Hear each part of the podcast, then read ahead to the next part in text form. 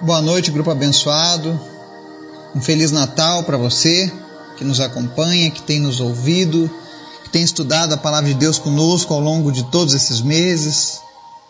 Que o Espírito Santo de Deus possa estar visitando a sua casa, a sua família nesse dia, trazendo algo de especial da parte do Senhor e que você possa estar honrando Jesus todos os dias da sua vida.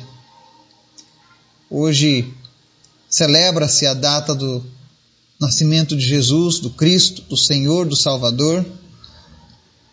E hoje nós faremos uma reflexão especial sobre as boas novas para todos os povos.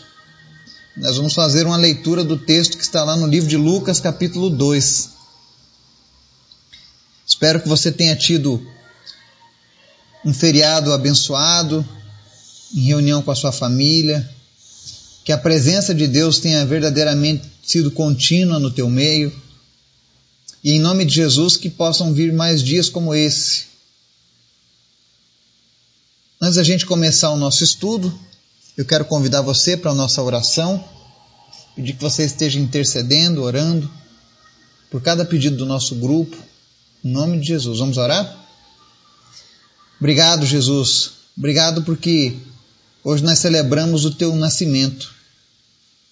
Hoje nós celebramos a certeza de que a morte pode ser vencida. Hoje nós celebramos a certeza de que o pecado não nos domina mais. Hoje nós celebramos a maior prova de amor do mundo, que é o Deus Todo-Poderoso ter enviado o seu próprio Filho em resgate de muitos. Obrigado, Jesus. Obrigado pelo teu nascimento aqui nessa terra. Obrigado porque o Senhor veio em nosso resgate. Feliz aniversário, Senhor Jesus. Receba toda a honra, toda a glória e todo o louvor das nossas vidas. Tu és maravilhoso, Jesus. Tu és lindo, tu és tremendo. E nesse dia nós queremos apenas te exaltar, Senhor. Te exaltar por todas as coisas que o Senhor tem feito, por aquilo que o Senhor está fazendo e tudo aquilo que o Senhor fará. Porque o Senhor é sempre bom. Obrigado, Jesus. Obrigado por ter vindo. Obrigado por ter nos auxiliado, por ter nos aceitado, ainda quando éramos rebeldes, ainda quando te rejeitávamos, te negávamos, ainda assim o Senhor decidiu vir por cada um de nós. Obrigado, Jesus. Que o Teu Espírito Santo esteja hoje visitando cada lar, cada família, trazendo união, alegria, prosperidade na Tua presença. Visita os enfermos nessa noite. Visita aqueles que precisam de um milagre. Tu és o Deus que, que faz o milagre acontecer. Obrigado, Jesus, por essa grande família, que é esse grupo mais que vencedores. Obrigado por cada vida que tem andado junto conosco nessa caminhada. Que tem orado, chorado, se alegrado. Que tem te conhecido cada vez mais. Obrigado por cada uma dessas pessoas, Pai. Continua abençoando elas em nome de Jesus. Mas nós queremos te pedir algo especial, Senhor. Eu sei que é teu aniversário. Eu sei que essa data é para te celebrar, mas nós queremos ouvir a tua voz. Fala conosco através dos relatos do teu nascimento. E nos ensina, Deus, a cumprir a tua vontade. É o que nós te pedimos nessa noite, em nome do teu filho Jesus. Amém. Lucas 2, capítulo Lucas capítulo 2, versos 8 ao 20 dizem assim: Havia pastores que estavam nos campos próximos e durante a noite tomavam conta dos seus rebanhos. E aconteceu que um anjo do Senhor apareceu-lhes, e a glória do Senhor resplandeceu ao redor deles, e ficaram aterrorizados. Mas o anjo lhes disse: Não tenham medo, estou trazendo boas novas de grande alegria para vocês, que são para todo o povo. Hoje, na cidade de Davi, nasceu o Salvador, que é Cristo, o Senhor. Isto servirá de sinal para vocês. Encontrarão o bebê envolto em panos e deitado numa manjedoura. De repente, uma grande multidão do exército celestial apareceu com um anjo, louvando a Deus e dizendo: Glória a Deus nas alturas e paz na terra aos homens aos quais ele concede o seu favor. Quando os anjos o deixaram e foram para os céus, os pastores disseram uns aos outros: Vamos a Belém e vejamos isso que aconteceu e que o Senhor nos deu a conhecer. Então correram para lá e encontraram Maria, José e o bebê deitado na manjedoura. Depois de o verem, contaram a todos os que lhe fora dito a respeito daquele menino. E todos os que ouviram o que os pastores diziam ficaram admirados. Maria, porém, guardava todas essas coisas e sobre elas refletia em seu coração. Os pastores voltaram glorificando e louvando a Deus por tudo que tinham visto e ouvido, como lhes fora dito. Amém? Hoje a gente fez uma leitura sobre um relato detalhado de como foi o nascimento de Jesus, aquela noite gloriosa. E baseado nesse relato de Lucas, é que se criou tanta discussão acerca sobre o dia em que Jesus nasceu. Se haviam pastores à noite tomando conta dos rebanhos, é muito provável que isso não aconteceu em dezembro, porque dezembro era o mês de inverno, inclusive neva em Israel. Então seria muito difícil um governador fazer um recenseamento para que as pessoas viajassem na época do inverno ou que as pessoas estivessem trabalhando no campo à noite. Tá? Mas não é esse o objetivo. Não importa a data que escolheram, se é uma data pagã, se é uma data que não é cristã, o importante é que nasceu o Senhor, nasceu o Salvador. E é interessante que o anjo do Senhor se revela para aqueles pastores e diz para eles: Não tenham medo, estou trazendo boas novas de grande alegria para vocês que são para todo o povo. Aqui a gente vai frisar duas coisas. Boas novas, se você não sabe, a palavra boas novas também é traduzida como evangelho. Então, o que é o evangelho? No grego significa tradução boas notícias, boas novas. Então, quando alguém fala estou evangelizando, estou levando boas notícias para pessoas. Quando alguém diz eu sou evangélico, eu sou o portador de boas notícias. Porque no grego é isso que significa. Então aquele anjo disse: Estou trazendo boas notícias de grande alegria para vocês, para os pastores, que são para todo o povo. Isso aconteceu há dois mil anos atrás. Mas é interessante a gente frisar aqui essas palavras. Estou trazendo boas novas, boas notícias para todo o povo.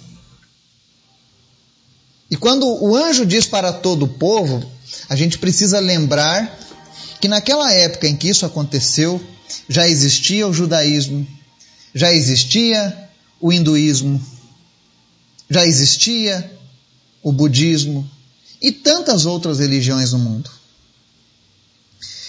E se o Cristo não fosse um evento de boas notícias para reconciliar a humanidade, ele poderia ter dito, por exemplo, estou trazendo boas novas de grande alegria para vocês que são para quase todas as pessoas.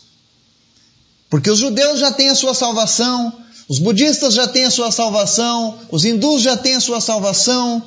Ele poderia ter dito isso. Mas quando o anjo revela essa notícia, ele diz: é para todos. São para todas as pessoas. O Cristo nasceu, o Salvador nasceu, o Senhor encarnou. E esse evento mudou toda a história, inclusive no nosso calendário.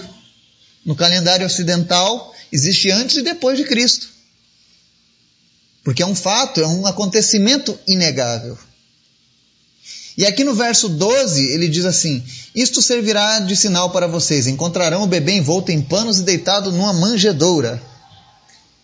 E aqui eu vou contar algo interessante. A vida inteira eu vi um presépio sendo montado, aqueles animaizinhos, José, Maria, Jesus, menino Jesus e os magos. Muitas vezes eu vi o presépio montado com os magos. Mas a verdade é que quando os magos encontraram Jesus, ele já não estava na manjedoura, ele estava em casa, em Cafarnaum. E não mais ali junto daquela manjedoura. Quem encontrou Jesus na manjedoura foram os pastores. Tá? Então, eu sei que Isso não interfere no, no plano da, da salvação de Jesus. Mas se você é uma pessoa que é detalhista e gosta de reproduzir essa cena com fidelidade à palavra de Deus, saiba que os magos chegaram bem à frente, bem adiante. Quando, ele, quando Jesus nasceu, eles apenas viram a estrela indicando o local e tudo, eles estavam longe daquele, daquele ambiente. Eles já encontraram ele na sua casa. Então, há muitos anos as pessoas montam esse presépio, às vezes de maneira errada, sem levar em consideração o fato que aconteceu. Tá? Mas o que é interessante é que esse nascimento do Senhor, esse nascimento do Criador, ele fez com que surgisse uma multidão de anjos nos céus, louvando e dizendo: Glória a Deus nas alturas e paz na terra aos homens, aos quais ele concede o seu favor. Isso aqui é outro ponto interessante. Aos quais ele concede o seu favor. Não disse que seria paz na terra para todos os homens, mas aos quais ele concede o quê? O seu favor. Por que eu digo isso? Porque existem pessoas que rejeitam o Cristo. Existem pessoas que são obstinadas.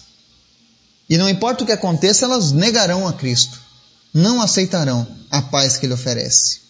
Jesus disse: A paz que excede todo o entendimento seria dada a nós, que a paz dele ele nos daria. Mas existem pessoas às quais vão haver uma rejeição. Mas o foco que eu queria frisar nessa noite é que a partir do momento que aqueles pastores dizem: Vamos a Belém, vejamos isso que aconteceu e que o Senhor nos deu a conhecer. Então eles vão lá, encontram Maria, José e o bebê Jesus. Eu imagino a cena deles estarem vendo Deus de fraldas. Eles estavam vendo o Criador de todas as coisas encarnado numa fralda. Porque Jesus se despiu de toda a sua glória para vir a esse mundo. E isso talvez era uma coisa complicadíssima. Imagina você, a vida inteira você falando sobre Deus e, e de uma hora para outra você recebe a notícia que esse Deus que você serve, que você ama, agora encarnou e habita no meio dos homens. E veio como uma criança, como um bebê. É por isso que a palavra diz que no verso 19, Maria guardava essas coisas e sobre elas refletia em seu coração. Imagine, a cabeça de Maria devia estar um parafuso naquele momento. Porque ela havia gerado aquele que salvaria a alma de Maria. Porque Jesus é quem salva. Inclusive Maria e José foram salvos através do sacrifício de Jesus. Através das promessas do Messias. A própria Maria aguardava, como qualquer povo judeu, ela também aguardava a promessa de que um dia Deus enviaria o seu Messias, o seu ungido, o seu Salvador. E agora estava ela ali amamentando o Salvador da sua alma. É por isso que a Bíblia diz que ela guardava essas coisas e refletia. Mas o que é interessante é que aqueles pastores conheceram Jesus no seu nascimento, tiveram conhecimento de tudo que ele faria, de que ele seria o Salvador.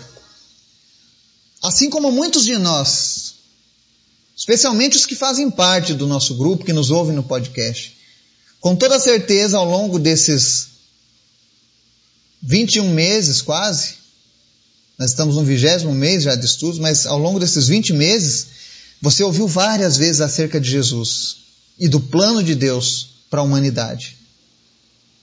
Agora, a diferença é que aqueles pastores, ao ouvirem sobre Jesus e verem a, a, aquilo tudo e ficarem admirados, a palavra diz no verso 17 assim: depois de o verem, contaram a todos os que lhe fora dito a respeito daquele menino.